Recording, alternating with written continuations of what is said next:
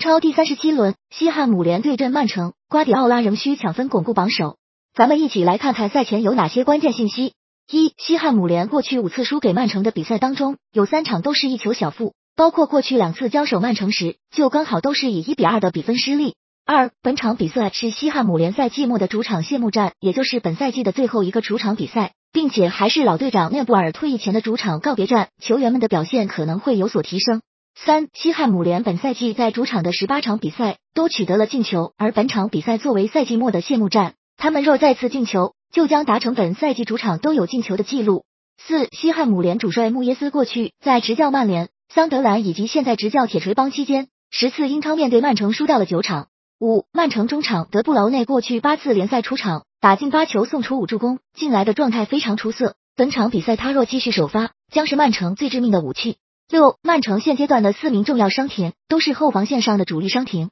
并且目前球队的四个中卫仅有替补阿克一个人处于完全健康状态，隐患极大。七，瓜迪奥拉十三次面对西汉姆联取得了十一胜一平一负的战绩，唯一的失利还是在本赛季的联赛杯当中，在联赛面对西汉姆联还未尝一败。八，曼城过去的七场各项赛事的比赛场均至少会出现三个进球，现阶段曼城的比赛都是大开大合的风格，产出进球较多。